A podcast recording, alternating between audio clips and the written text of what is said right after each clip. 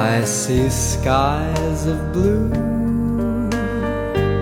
clouds of white. 大家好，欢迎来到后浪剧场，我是小树。在正式开始之前，我先播一则招聘广告。如果你对电影和戏剧感兴趣，有一定的专业积累，而且外语比较好，欢迎加入我们的编辑队伍和译者队伍。大家可以直接在节目下方留言与我们联系。今天我们请到的嘉宾是青年导演孙帅，跟大家打个招呼呗。各位朋友，你们好。呃，孙老师这个既是导演又是老师啊，我还蛮羡慕你的两方面，就一边实践，一边在呃用理论在梳理自己的东西。呃，我想先问你个问题，在你的眼里头，导演和演员理想的关系是什么样子的？呃，首先呢，导演这边呢不能去控制演员这边的一些表演啊，你就说你必须要这么去表演，必须要根据我的这个什么呢，就是这个调度必须要去走啊，要让演员这边去呃适当的去发挥啊，再就是怎么着呢，让他去呃要熟悉剧本。其实我们导演在去创作东西的时候，一定要根据剧本的一些就是这种规定情境这边的一些讲述，演员在进行相关的这种。呃，创作啊，如果情绪和有感觉不到的时候，导演这边可以作为适当的这边的一个指导。当然，在剧组里面，我这边拍摄的时候，多数是执行导演这边会去说一说啊。当然，那个如果这边执行导演讲的不够到位的话，我这边也会去呃跟演员这边去相关的去告诉他应该去表演的一些东西。哎，那你觉得就是据你了解，咱们国内真正懂表演的导演多吗？呃，如果正常的话，是学院这边出来的学生的话，在读本科的时候，其实我们都是有这种导演的这种相关的课程。就说你在北电上学的时候是有表演课的，是吧？导演系是有表演课的，是有呃是有表演课的。当然，我们这边是偏重于构思以及舞台调度、事件小品、画面小品、音乐音响小品这种元素，而不会去抠一些表演的台词啊等等一系列怎么去，呃，像表演系这样说的特别的详细的这种。就是还是导演角度的一个表演课，对吧？对，因为导演这边是要总体的去，呃，控制一个总体的一个大范围的，不能把所有的注意力都放在这个表演上，啊，要不然的话，那个他就不是电影了 啊。嗯，那个，你看你有创作的经验，咱们就今天顺着这个创作的流程顺序的流程聊一下，导演怎么样指导演员？就我特好奇，就是。呃，在你在你这边一般是怎么选演员的？选演员这边呢，就是一般的话都是资方这边会去组织这边演员的这种另选，啊，然后就是这个呃，我们会安排试戏，看看演员这边的戏是否是符合我这边剧本这边的需要，啊，这是一个方面。然后再就是什么呢？就是。呃，也是我自己本人的一些就是这个方法吧，因为我是摩羯座嘛，做事情比较的稳妥一些，所以这边呢，我会想到身边的同学。啊，身边的朋友或者之前合作过的这些演员，如果他们这边有时间，之前合作人脾气等等一系列都还不错，倾向于跟熟人合作。哎，对对对，这样我比较保险一些，因为电影这个东西一旦开拍起来，他可能就没有那么多的心思精力再去帮助演员每天去顺台词、顺戏等等一系列的，所以有一个合作过的比较熟悉的人，然后这样的话他会嗯帮你很多的忙。嗯嗯，但其实熟悉的人也分靠谱和不靠谱嘛，就是。啊，在你看来，就是你觉得这个人你用他比较放心，你他一般是需要至少具备什么样的素质？嗯，当然我这边再补充一点啊，就是呃。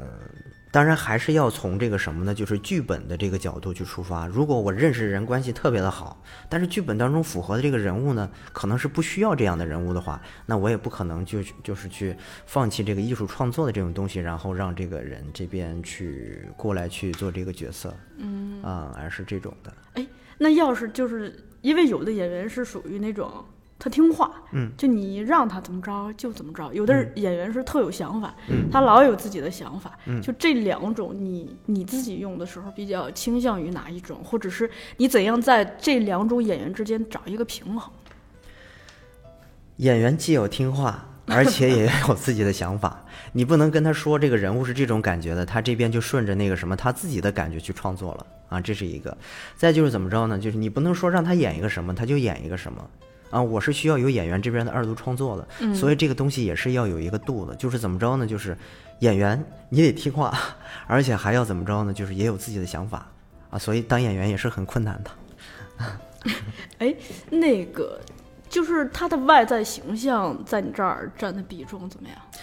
呃，这边呢，我会考虑到观众，啊，因为这个什么呢，就是，呃，南加大一个老师也说过嘛，没有商业的这个艺术是不可以存在的这种的，所以我们拍片子是为自己拍的，还是为了那个什么呢？就是观众去拍的。那观众这边可能，比如说女性观众喜欢小鲜肉啊，啊，男性观众可能比较喜欢那种，啊，你们懂得那种，就是那种女性的这种观众的话，那么就是。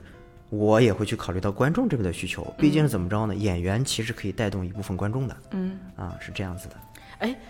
我突然有一个比较 怎么说呢，tricky 的问题，嗯。就是如果有一个演员，就两俩演员，一个是他形象特好，但嗯。可能他的这个演技真的是很一般，嗯，另一个是他的形象没那么好，就是跟上一个比，嗯。他形象没那么好，但是这个人他的确是非常的有演戏的天分，嗯。就是在你这边一般会选什么？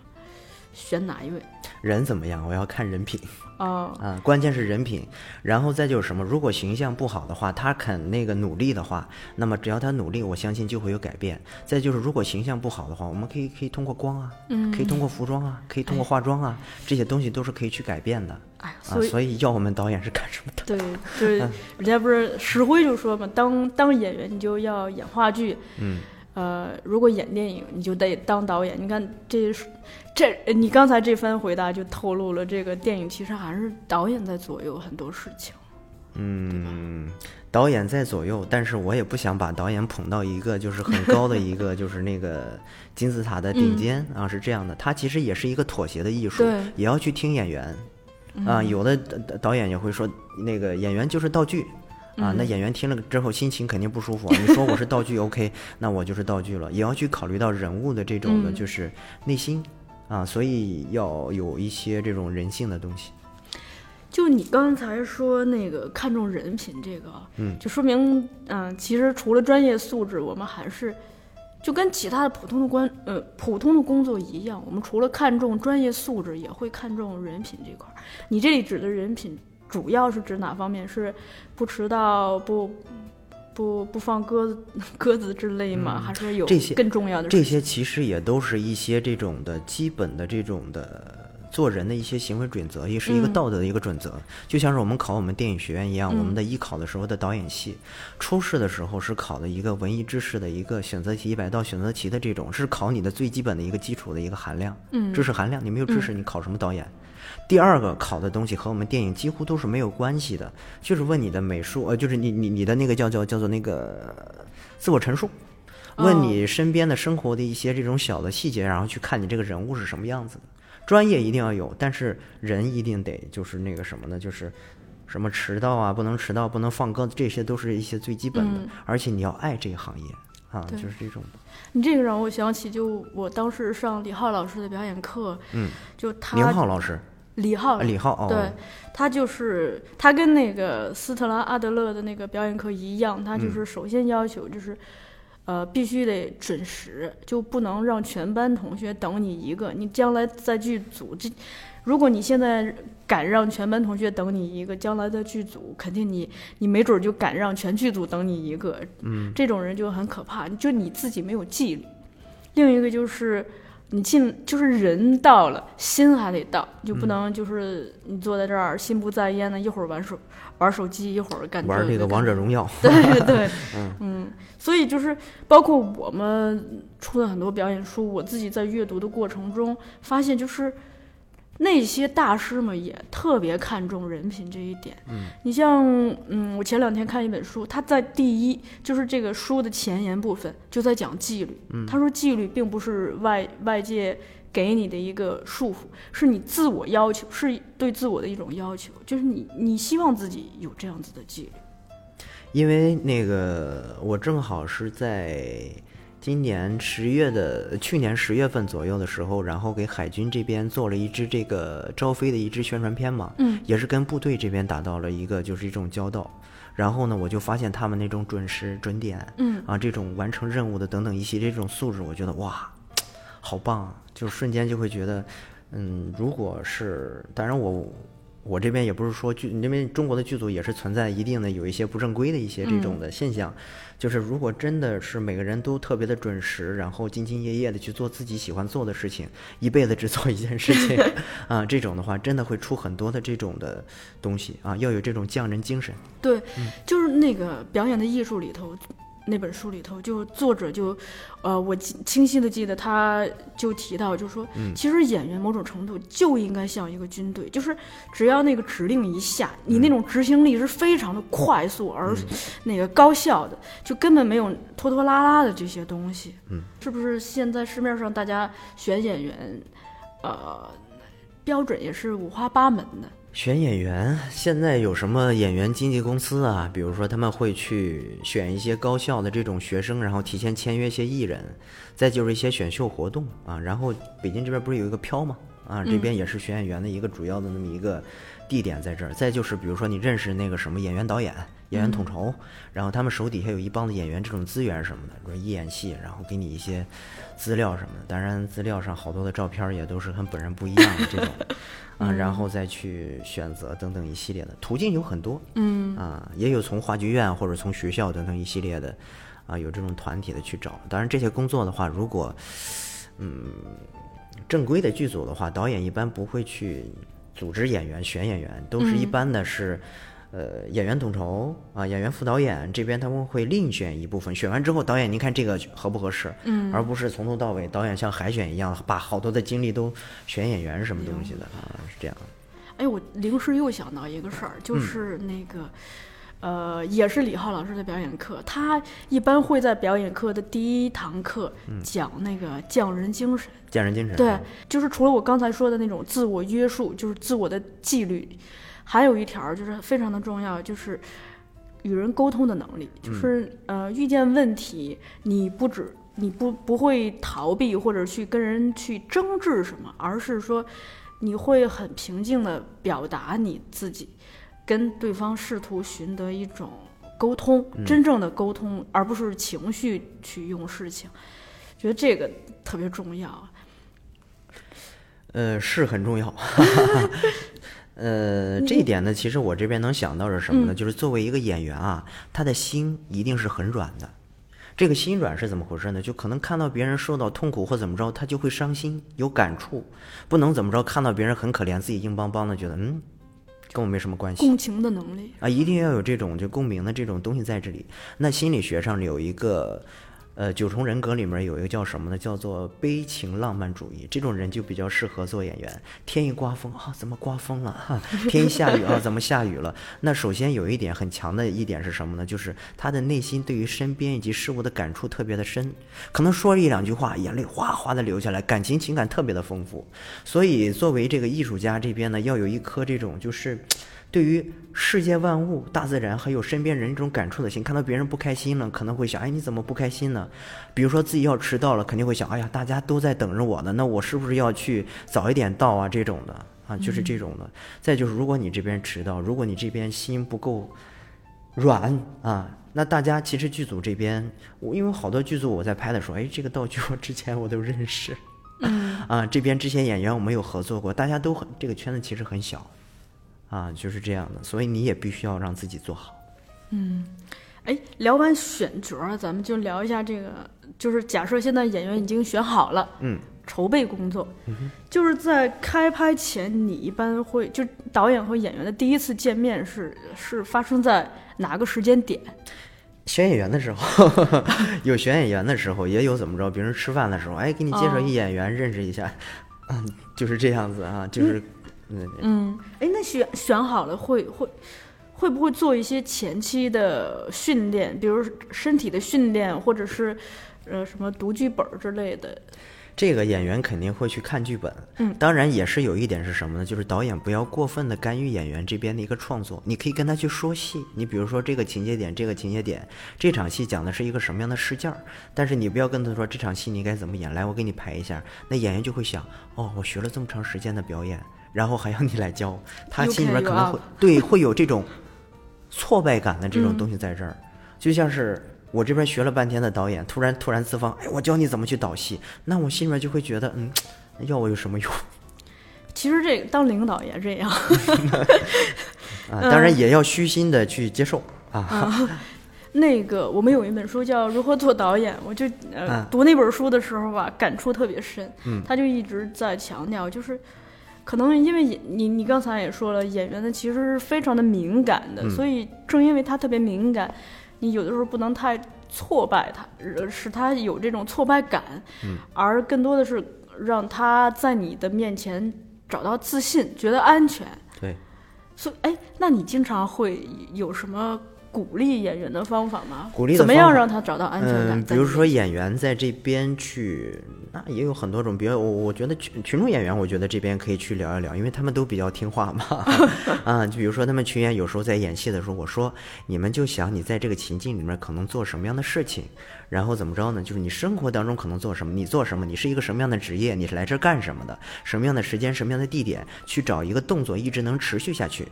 哦，就给给他找个事儿做。对，找一个事情去做。然后比如说跟演员这边说的话，说你把剧本扔掉，台词记一个大概其的意思就 OK 了。不要完全根据剧本这个调度在哪怎么，你就生活当中你是什么样子的，可能会先做一段生活当中的一个练习。嗯，演着演着我可能就开机了。嗯，哎，过了。你是偷着开机的，还是在他们知道知情的情况下？有的段落的时候会偷着开机，啊有的时候也会告诉他们，然后你先演着生活当中一些段落。嗯，啊，也是看具体的情况，然后怎么去做的。所以你你是属于那种并没有把台词卡的特别严格的导演，是吧？我觉得任何东西卡的太死，然后就成了一个极端了啊！所以就是怎么着，什么事情差不多就行了、嗯啊，因为大家也也都很忙，就是一群人陪着你搞艺术呢，也得照虑到总体呃照顾到总体的进度啊，这种的那我觉得你还蛮宽容的。还好吧。哎也并不是吧，有有有有一的地方还是要去争取的地方，我还是会嗯坚持什么的啊，你会推荐演员读书吗？会的，啊，会让他们多读一些历史相关的一些东西，了解一些相关的规定情境以及观察生活。什么时候推荐？一般什么时候推荐？可能有时候在一起吃饭闲聊的时候，我说你可能在上上学、进修进修或等等一系列的。哦，当然，在拍摄的时候，我就可能不会去跟他去说你要看书，可能我就会跟他讲一讲。哦啊如果有时间的话，会讲一讲；当然没时间的话，执行导演啊这边会跟他去聊一聊什么的。啊，是这样的。哎，你自己平时读表演类的书吗？我读啊，我要读的啊，我要去了解斯坦尼，然后布莱希特，包括刚刚在北京这边兴起的叫即兴戏剧的、啊，他的新的这种艺术的表现方式、啊，是这样的。因为我平时我也演戏哎，啊，这样，只不过不是主要的角色，因为有时候爽了啊，我也上去演一演。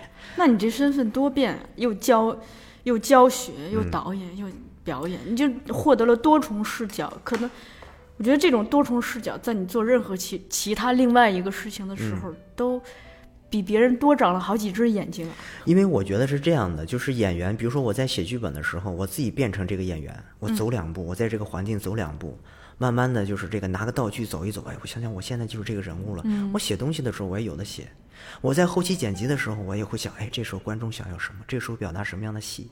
啊，这个场景当中，这个人物此时此刻，哎，是表现动作呢，还是表现环境？啊，表表表现环境呢，还是表现人物内心？嗯，哎，这个时候我就融入到这个角色里面，剪辑其实也是有一定的帮助的。哦，然后当你有了这个东西之后，摄影机怎么运动，也是有一定的这种套路东西在这儿。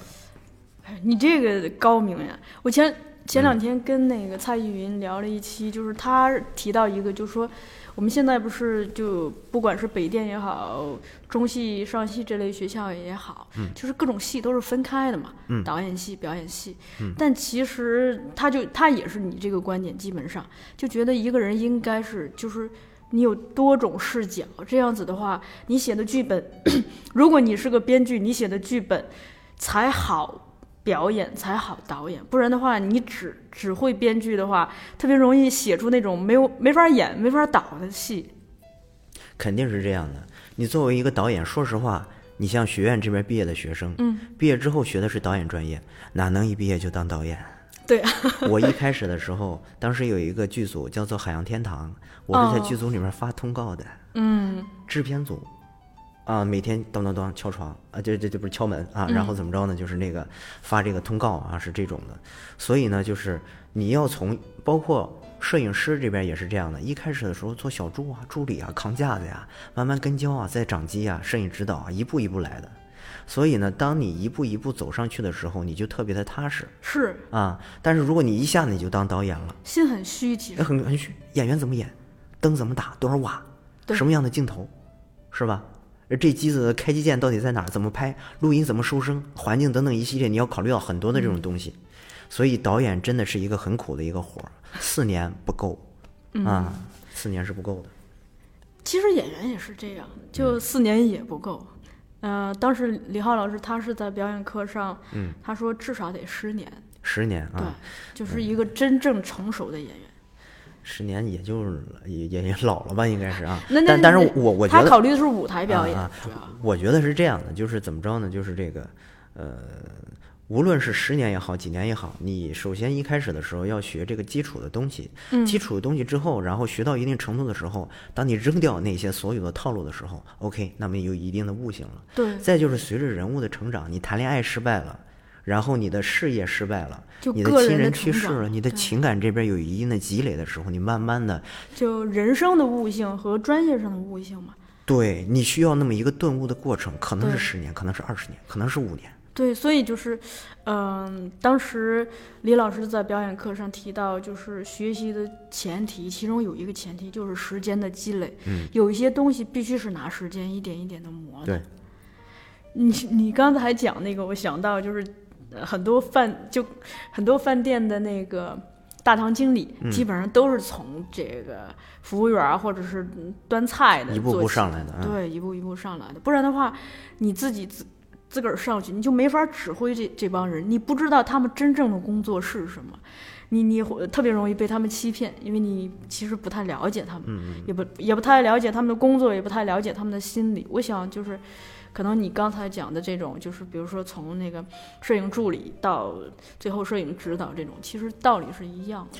对。当然这边也也也会有这么一个误区嗯是什么呢？就是这个有了这个什么呢？就相关的这种实践经验嗯的时候，一定要有理论支撑你，哦，这个嗯太重要了。要不然也也就得看书对，啊。如果你不看书，没有理论去支撑的时候，你很有可能就上升到一定高度之后，你上不去了。上不去，嗯捅不破。对对对对对，所以理论和实践 相结合。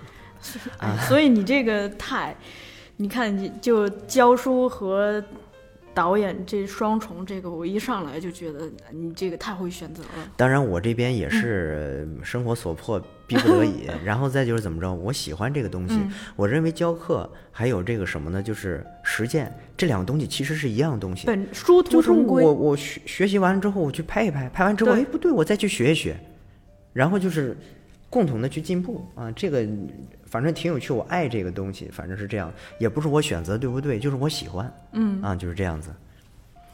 你这个让我想起那个任长真老师，嗯，就是他是 怎么想起这么多人来着？我我脑洞比较大，他一年的大部分时间都在实践，每年的寒暑假会来我们这儿讲一次课。嗯，对于他来说，相当于把自己这半年来实践所得做一次理论的梳理，同时把它做一个次分享。而在这个分享的过程中，其实是已经跟学生呃实现了一次这种互相交流中的碰撞。嗯，然后他再带着这个东西，再进行他下半年的实践创作。其实我觉得我有时候也会通过学生身上学到很多的东西，因为电影这边的话，比如说我们再去说商业电影的时候，嗯都是一群二十一岁左右的青年男女，他们会去看，那他们现在玩什么？对，对他们现在穿什么？他们现在关注什么东西？那就是我这边要创作的东西。嗯所以这种东西我拍出来一片子，哎，同学们觉得怎么样？看一看。当然，我很少会讲自己的作品，嗯我会去问一些相关的一些问题等等一系列的。那我通过现在的人去思想这个东西，一定要去碰撞、去交流。对，啊，所有的理论这些东西，它也会随着这个时间去改变。嗯，所以人是活的啊，就是一一遍遍跟这帮子年轻人去交流，然后其实我也会觉得自己很年轻。我也听说过，就有的演员就是他自己就是一直靠实践，就是他不读书，嗯但但他在实践上非常的用心。但可能他花了十几年甚至二十几年探索出来的东西，他回头一发现这东西在一个世纪以前别人早就探索过了，就觉得、哎走了一段弯路。前人和古人这边都是很聪慧的、很聪明的，嗯他们很多的这种想法，包括老子的一些想法等等一系列，放到现在也是受用的对，啊。所以，适当的看看书，什么东西也是 有用的，但是不要完全的一直看书，都是理论啊等等一系列的，上来就是理论。但是实践的时候，你会发现，有的东西是由于现场环境的迫不得已，然后做出来的一些妥协。嗯啊，咱们嗯、呃刚聊的是前期筹备的整个过程，嗯，先进一首歌，然后一首歌回来，咱们就聊真真正的实际创作。OK。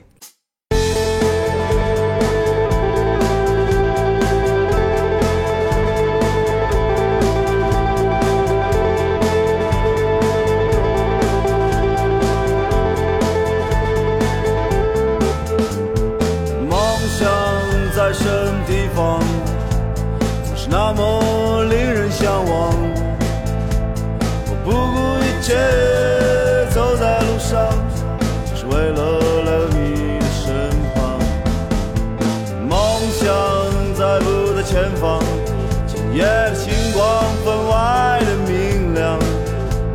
我向着远方，向着心上的姑娘，回头路已是那么漫长。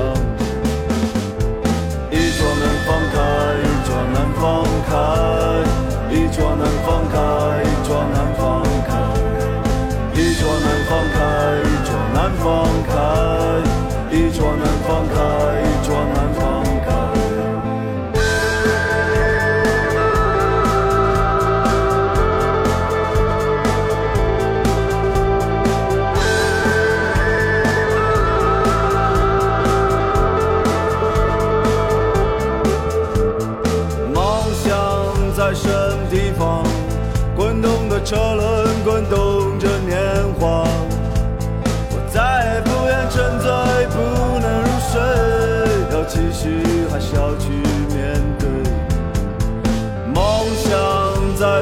前方？黎明的曙光已微微照亮。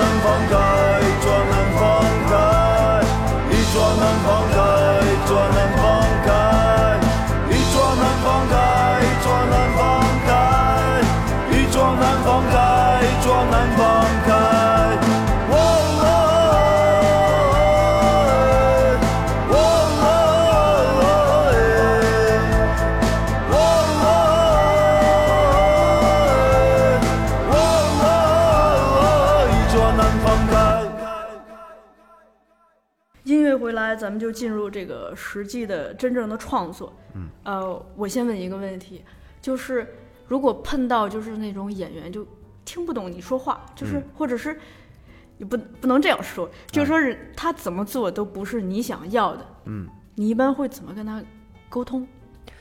我这边首先会考虑到他为什么不听我的啊？他不是不听，就是没 get 到你的点，你他不知道你到底想要什么。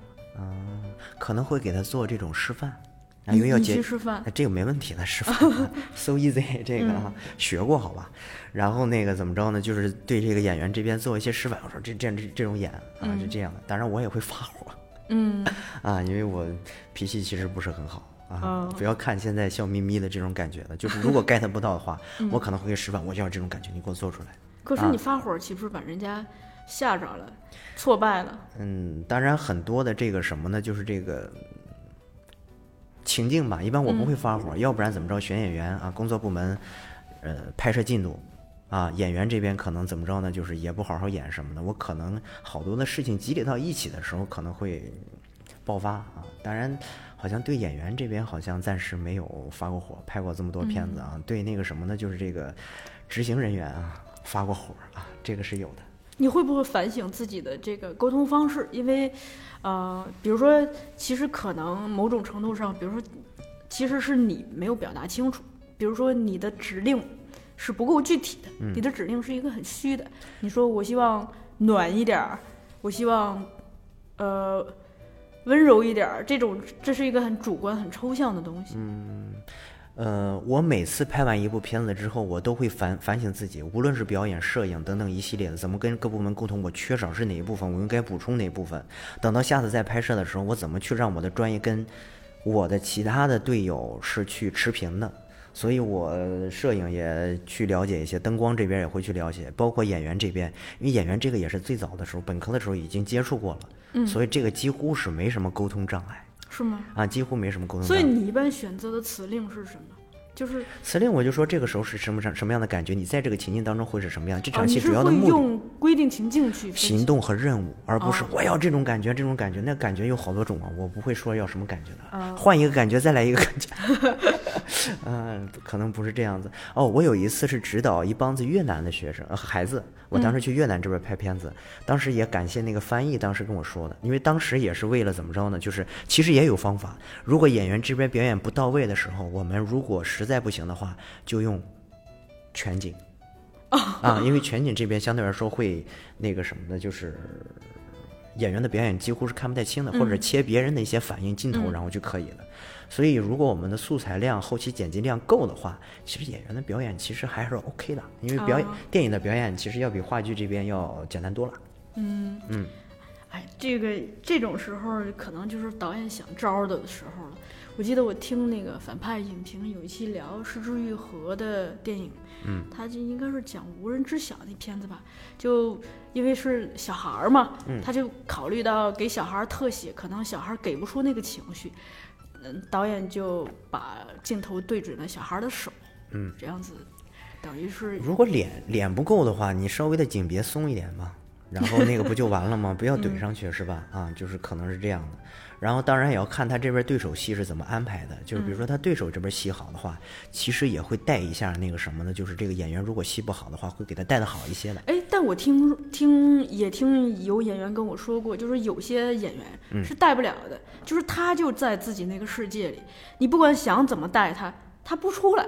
那肯定戏不好啊，戏好的话肯定是要跟别人去交流的，表演就是一个交流的艺术。哎，你会不会呃为了照顾演员的情绪来临时的改变这个摄影的方案？会的，有有这种例子吗？可以举一个具体一点的。就是比如说我这边如果近景这边给不了的话，然后这边的话就是全景或者怎么着切到其他人的这种反应一遍遍来，嗯，或者是怎么着你多来几遍，后期的时候挑几条有用的，然后剪辑的时候闪一下就完了，观众不会太在意这种表演的细节的。哦，啊、我是在读那个海一天有一个分享的时候，他就说，呃，当时他有一条是哭戏嘛，嗯。嗯，他哭的时候，这个摄影机要好几个机位，嗯。然后呢，但他是属于那种，并不是每一次都能哭成那那样的，嗯。就是他是一次一次性的，然后导演就知道这个事儿之后。然后就跟摄影商量，就是一条过，嗯。就是一条，就不不要就断了再拍，就一条。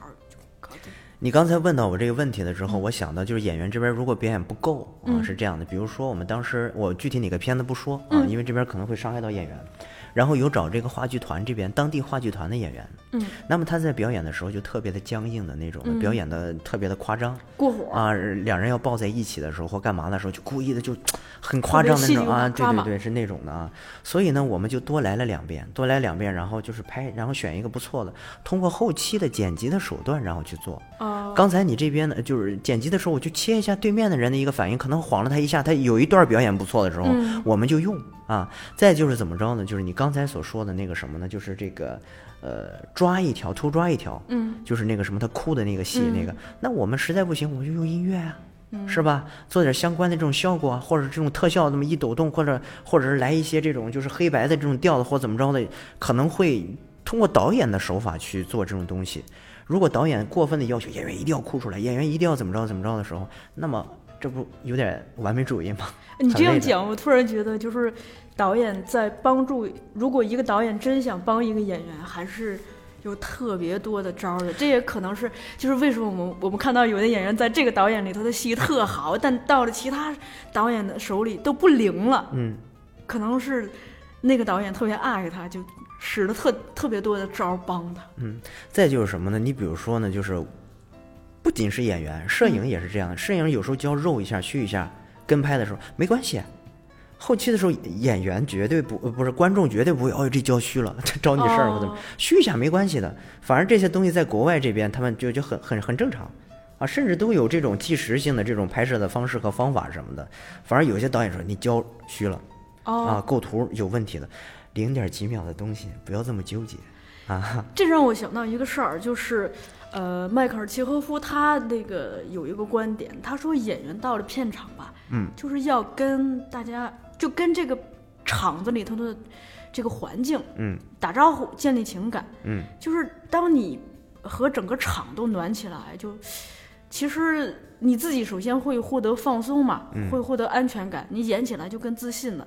另一个，其实我听你这么一讲，我就觉得他跟那这些人打招呼这个过程本身就是在建立一种情感联系。嗯，当大家都至少不烦你啊，嗯，都都想帮你的时候，这个时候出来的东西其实已经不是帮你了，是帮整个片子。嗯嗯，但因为他沟通完了之后呢，怎么着呢？你自己也就自信了啊，嗯好多东西你也熟了东西，对那 OK，我这边就可以开始演了。你比如说老师上课也是、嗯讲了半天，学生没有跟学生沟通。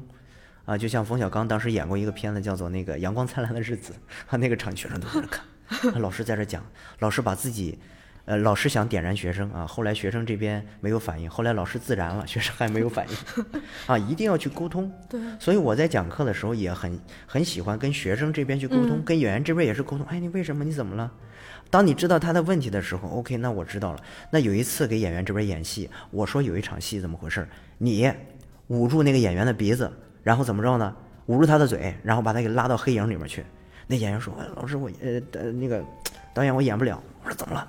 你你来一下，我这鼻子整过。”啊，明白了，那那那往下一点不就完了吗？这种的啊，所以是沟通的会好一些。如果你不沟通，你必须要这样子，必须要这样子，嗯，那那就不好啊。你这个让我想到一个事儿啊，就、嗯呃，就我特别喜欢观察很多男生，嗯就我觉得咱们中国的男性吧，有一个呃很特别的社交方式，就是嗯抽烟。抽烟啊其实不只是男性了，嗯就包括一些女性嘛。嗯，就大家呃，比如说咱们双方要谈一合同或者是嗯谈一事儿，见面之后吧，就先不急着谈，先在这个楼底下抽根烟。抽烟，我我特别喜欢看这个过程，我觉得嗯那个真的是特别的，那叫什么呢？特别的魔幻。嗯，不是不是魔幻，是迷人。嗯就觉得就是可能咱俩都不熟，嗯递过一根烟之后，就突然就建立了某种联系。嗯，这个时候再来谈工作上的事儿，你就觉得彼此都很顺畅很多。嗯但是如果缺少这个环节，直接上来说，孙老师今儿要跟你签个合同，你你你你在这儿这儿签个字，嗯就觉得特别生硬和机械。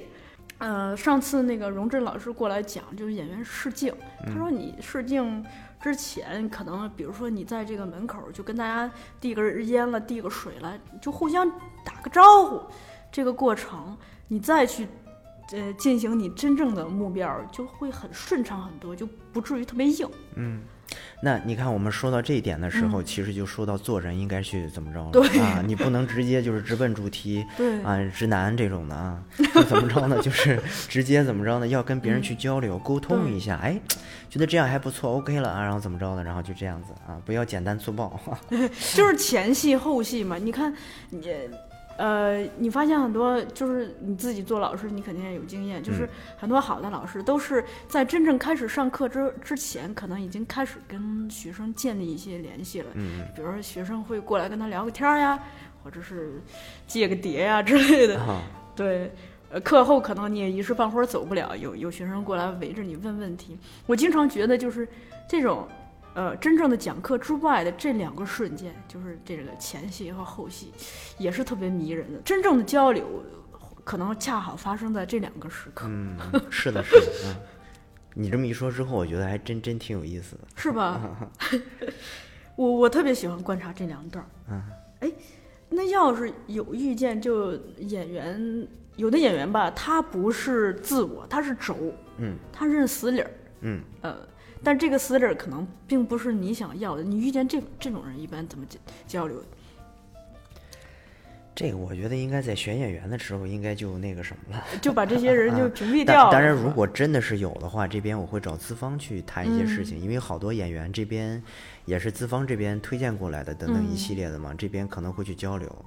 啊，当然，我觉得如果这个演员演的戏好，他今后还想去演戏的话，他肯定具备这个沟通的功能、啊。像这种有问题的或干嘛的，可能你这边去一些小组，可能会一开始的时候，作为一些年轻、特别年轻的导演，刚从学校出来的那些，可能他们会遇到那种、啊，或者是怎么着呢？就是演员这边名气比较大，嗯，导演架控不了哎，啊，可能会有这种问题。问题来了，嗯，那要是遇见这种大牌儿的演员，你有遇见过吗？有啊，怎么哎没有啊？怎么办？就他可能年龄、资历、名气什么都比你大，嗯，他觉得自个儿就是个爷，还是适当的沟通一下，然嗯后具体的应该怎么去做。当然，导演还是以这边创作为主吧，毕竟你这边也是大头，一定要有一个方向，不能顺着演员的走。比如说演员这边，比如说啊，我这边有档期，必须多少多少时间在这里、o k 那可以做适当的妥协。那感谢你过来，但是不能怎么着，怎么还不拍我啊？怎么还不拍我啊？等等一系列的这种。但是我觉得现在演员的素质相对来说，我碰到都还好。哦啊、都是挺好的，最多就催一下，哎，怎么还不拍我？怎么还不拍我？哦，因为我我我拍的时候不可能这个进度我能卡得很准，马上要拍你，或者那你稍微等等呗，啊，就是这样子啊，哎，还有一种情况就是，呃，演员 NG 太多了，就我我刚好今天中午看了一个梦露的那个纪录片儿，嗯他就说，嗯，梦露在现场有一次 NG 八十多条，嗯哼，这种情况下吧，演员一般会有两种反应，一种是他对周围不满，他会觉得你跟我过不去，老不过；另一种是他恨自己，为什么，呃，NG 了这么多次？就这种情况，你一般会选择怎么样先，就说先缓解这个气氛吧。嗯我是这样的，就是这个，呃，我这边呢有拍文艺片的时候，有 NG 过二十多条，嗯啊，这样呢，我首先呢会怎么着呢？鼓励。嗯，一定要鼓励，千万不要说啊，这你怎么没有演好啊？哦等等一对些，一定要鼓励他。哎呀，对不起，不好意思，再来一条。嗯啊，再就是怎么着呢？你可以把这个问题嫁接到别人身上，比如说，你这摄影师怎么教又肉了？再来一条、啊！你不要找演员的事儿，嗯啊，你或者你说，哎，录音怎么回事儿？杆儿怎么又穿了？当然，录音可能杆儿没有穿，把这个问题找在别的部门身上，然后这样其实可以有效的保护演员。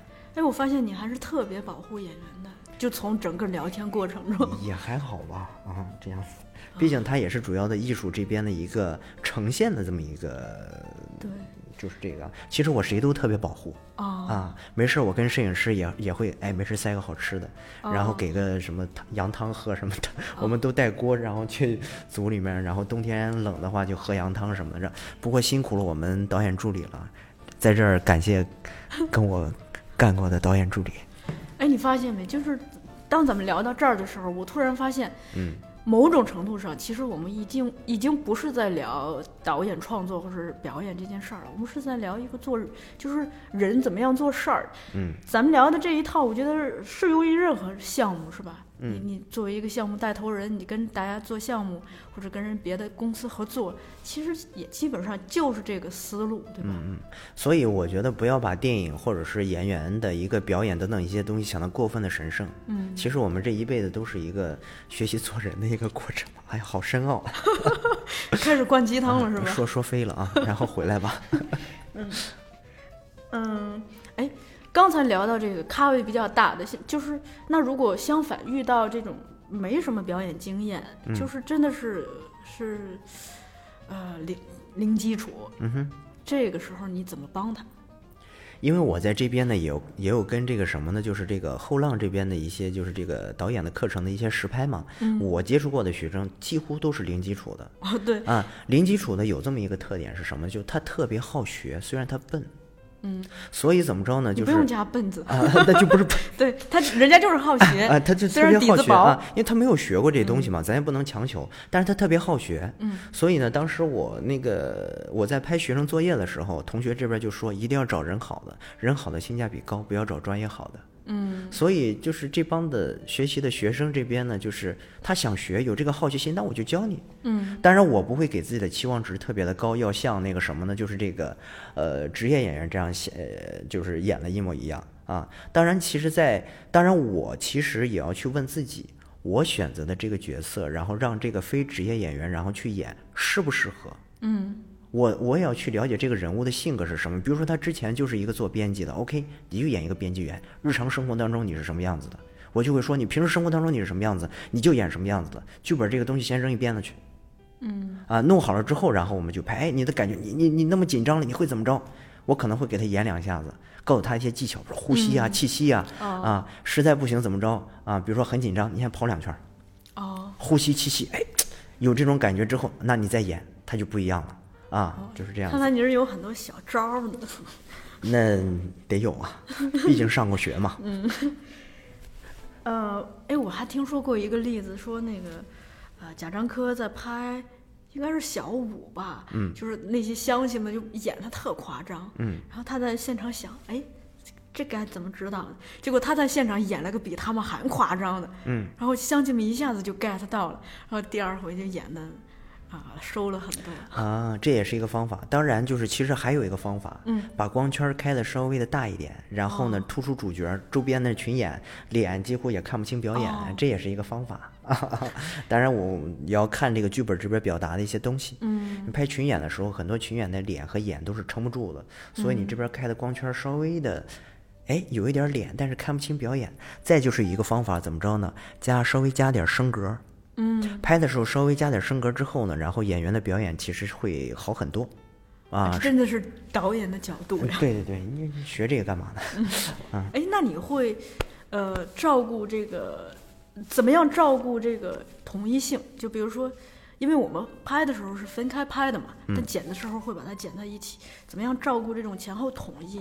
包括就是这个剪辑点，因为我据我所知，有一些好的演员他自己是自带剪辑点的。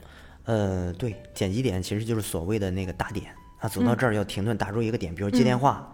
啊，它就会自动的给你放一些剪辑点的东西，嗯，不能怎么着，就是特别生活的东西，坐下就一趟，啪一下就坐下了。做的时候也也会留放放几个点给我们，嗯啊，这样方便我们去剪辑，包括摄影机调度的时候，它好抓，嗯它可能会给一个信号啊，或者我们 Q 它一下，拍的时候啊，然后从哪儿出哪个点它该出了什么的啊，这些就是我们在前期的时候会跟演员这边说啊，是这样的。演员的表演，所以如果演员这边表演如果不给剪辑点的话，我们有时候说表演太水了，哦，不能这么水，然后就是这种的啊，你看这就是镜头前表演跟舞台表演的不同嘛。嗯，哎，那舞台其实也要放点的，也要打点的，有是吗有一些啊。哎，你合作的时候有没有，呃，遇见过就是你你自己都觉得这个演员真的素质不错，就是他各方面他会照顾的很好。有啊，就是 我特别好奇，就是优秀的演员他一般会有哪些特质？特质吧就你遇到过的。哎呀我稍微注意点，我想一下啊。嗯，因为我之前应该是听高晓松说过吧，嗯就是他那个演《喜欢你》的时候，不是跟金城武演嘛？嗯金城武戴了一个墨镜，他就一直特别注意自己这个墨镜的反光，所以他自己会调整一个角度。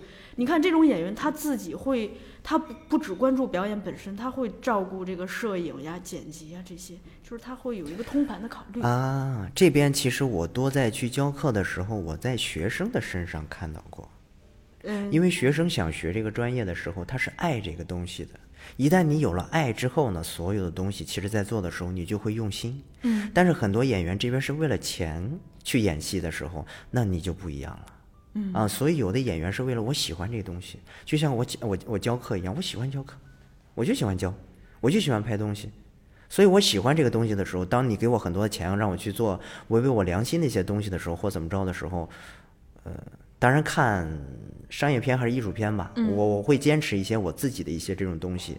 那演员这边其实我觉得也是这样的，你真正的爱这个东西，喜欢这个东西，我我就塑造这个人物，我就演这个人物。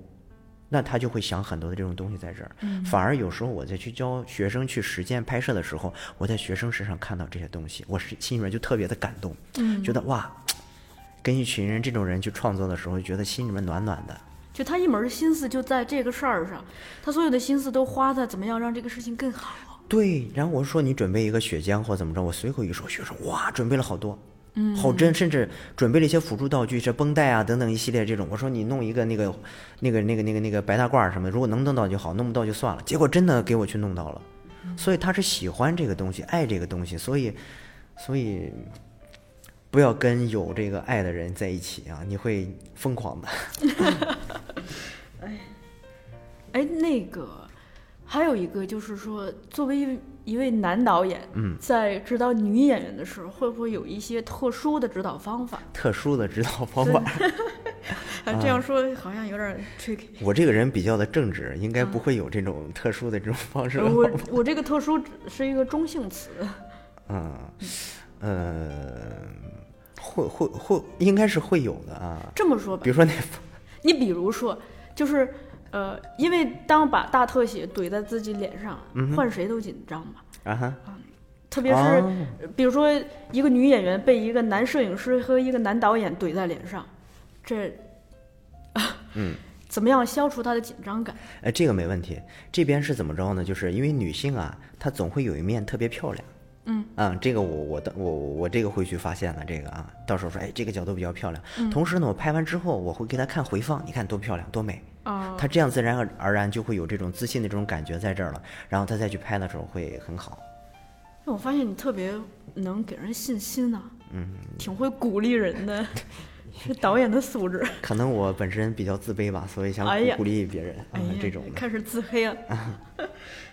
呃，对，还有一个问题是想讨论的是，因为现在网大特别火，嗯，就但是很多人对网大有一些不太好的印象，比嗯如说会觉得很粗糙，就是这个事儿。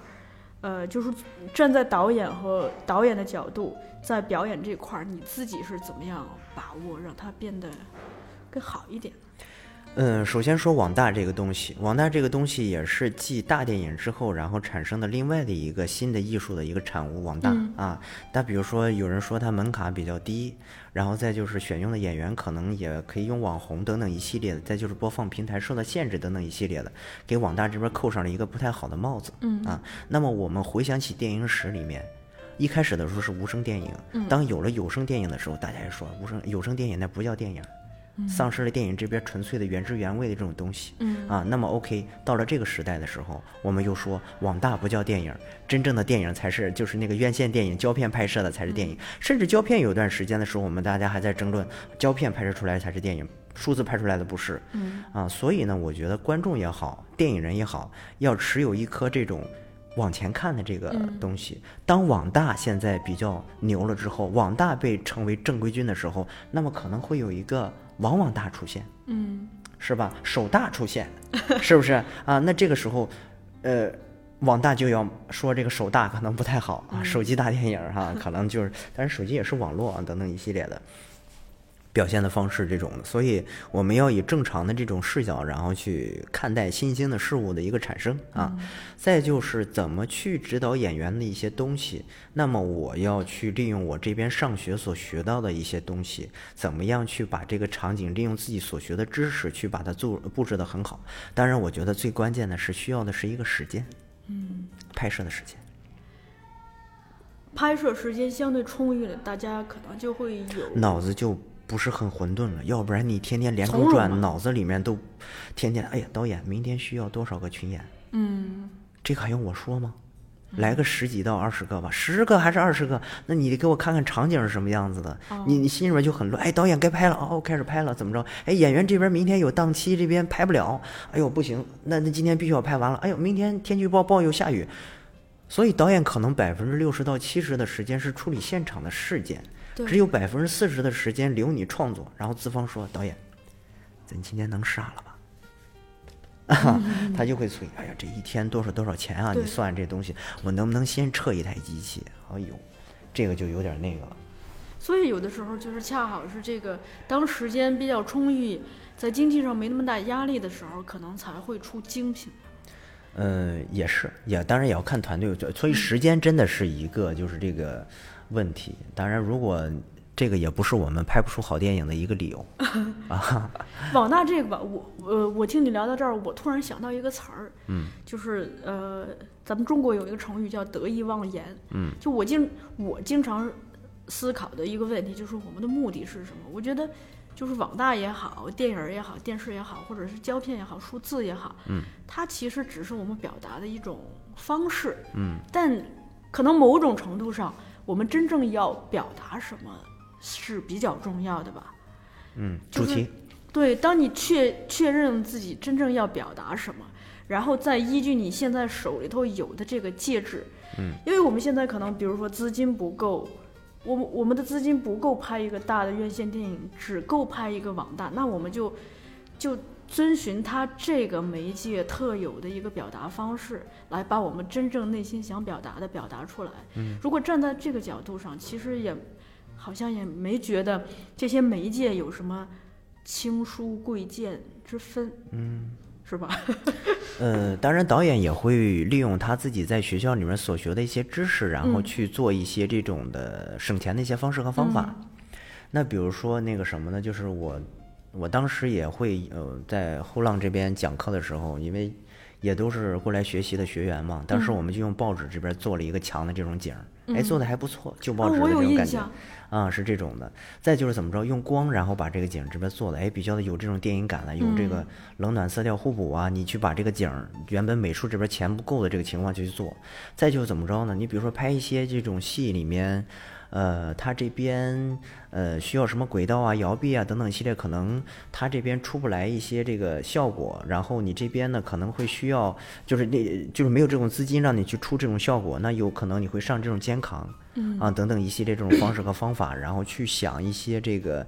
去把这个东西去表现的特别的好啊，甚至我都会听说有一些剧组里面去拍摄没有轨道车，可以利用这个什么呢？就是这个旅行箱哦，啊，是这样的啊。好聪明，啊，再就是那个，如果比如说那个在拍摄的时候，如果没有稳定器的时候，当时我有跟过杜可风这边的剧组嘛，他这边在拍摄的时候就找了一个那种，呃，软软的那种沙袋啊，但是他不是没有钱，他可能是要那种感觉的，然后就就放到那个什么呢，就是这个摄影机上面，然后自己捆绑在自己身上啊，有那种就是手持，同时又有稳定的那种感觉啊，做的也特别的棒。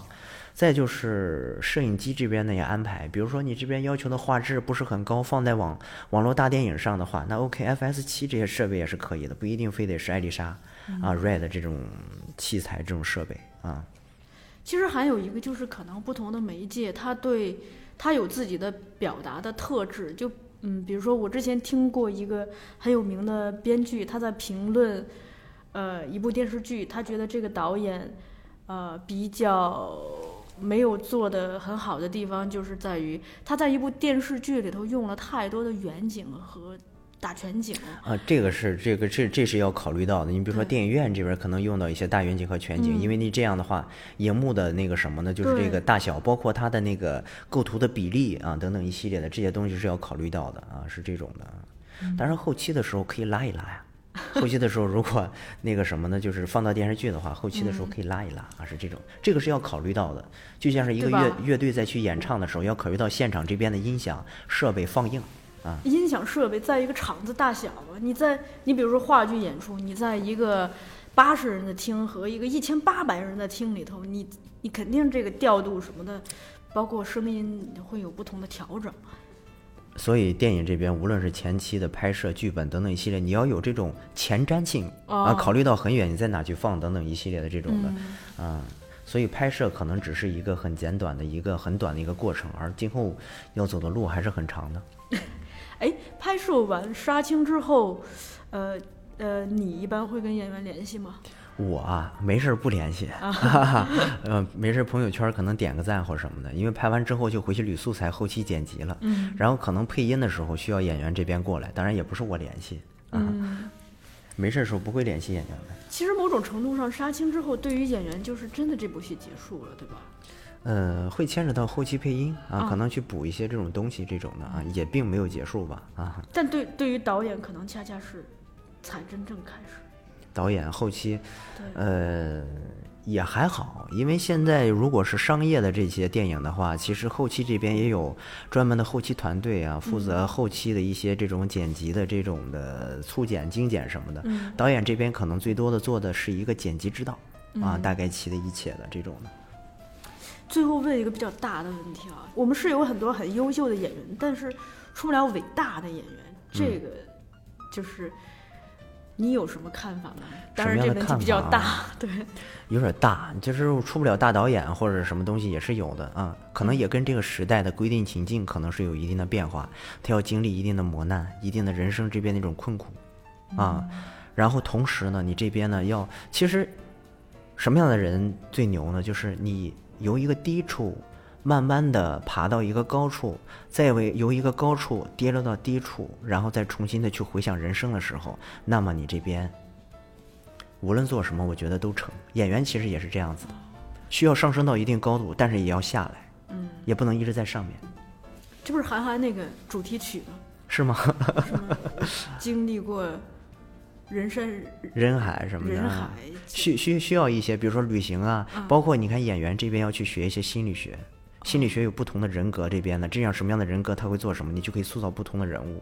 同时，演员这边也要懂一些电影视听语言的东西，比如说我这边拍近景、拍远景、拍全景的时候，你的表演的方式是什么样的，光应该怎么去打，你也知道这个光你要去找光，啊，同时怎么着呢？你要留好这个剪辑点，后期剪辑的时候怎么剪？再就是剧本当中写的这个场景当中的一个任务是什么？你要去分析出来这个剧本。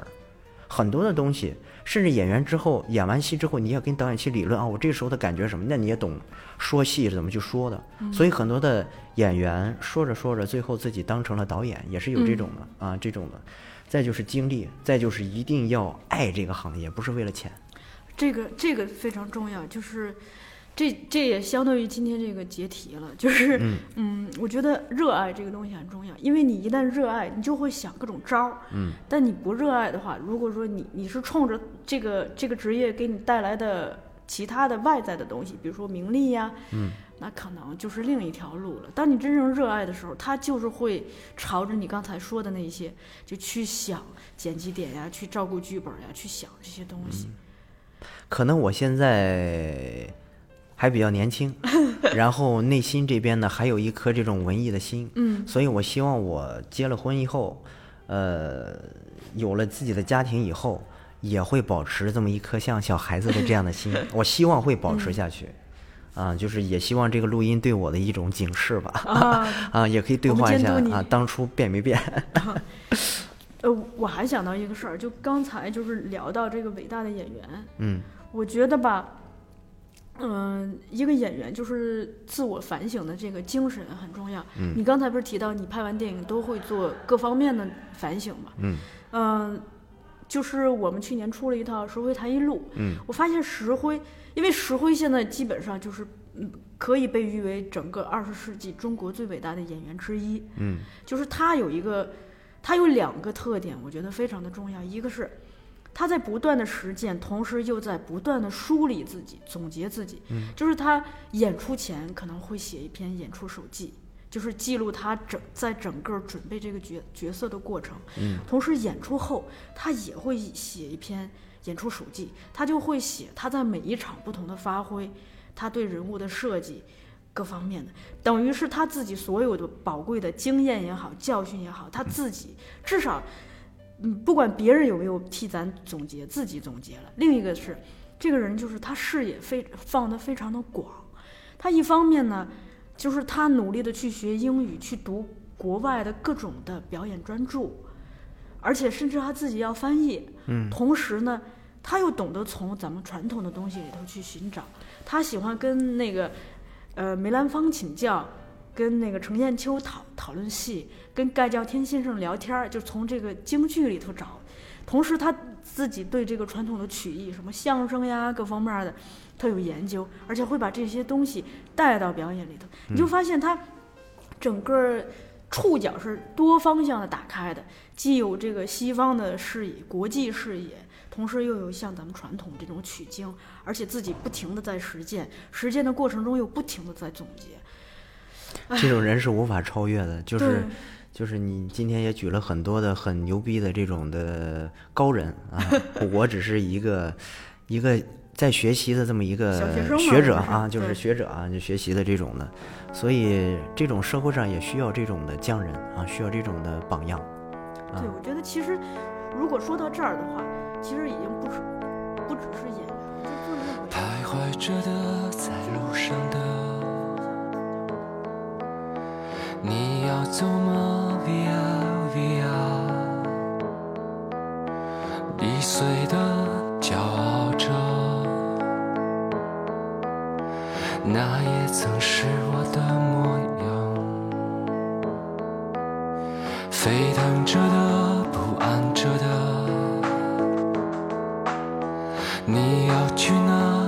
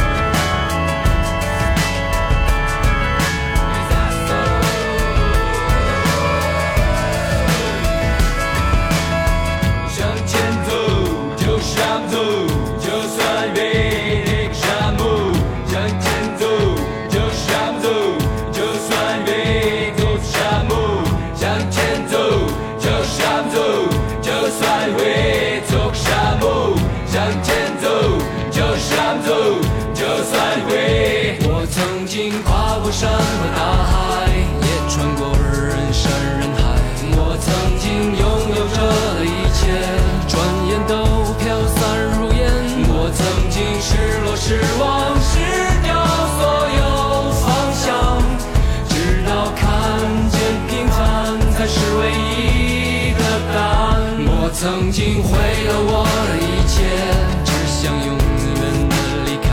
我曾经堕入无边黑暗，想挣扎无法自拔。我曾经像你，像他，像那野草野花，绝望着，渴望着，也哭也笑的平凡着。我曾经跨过山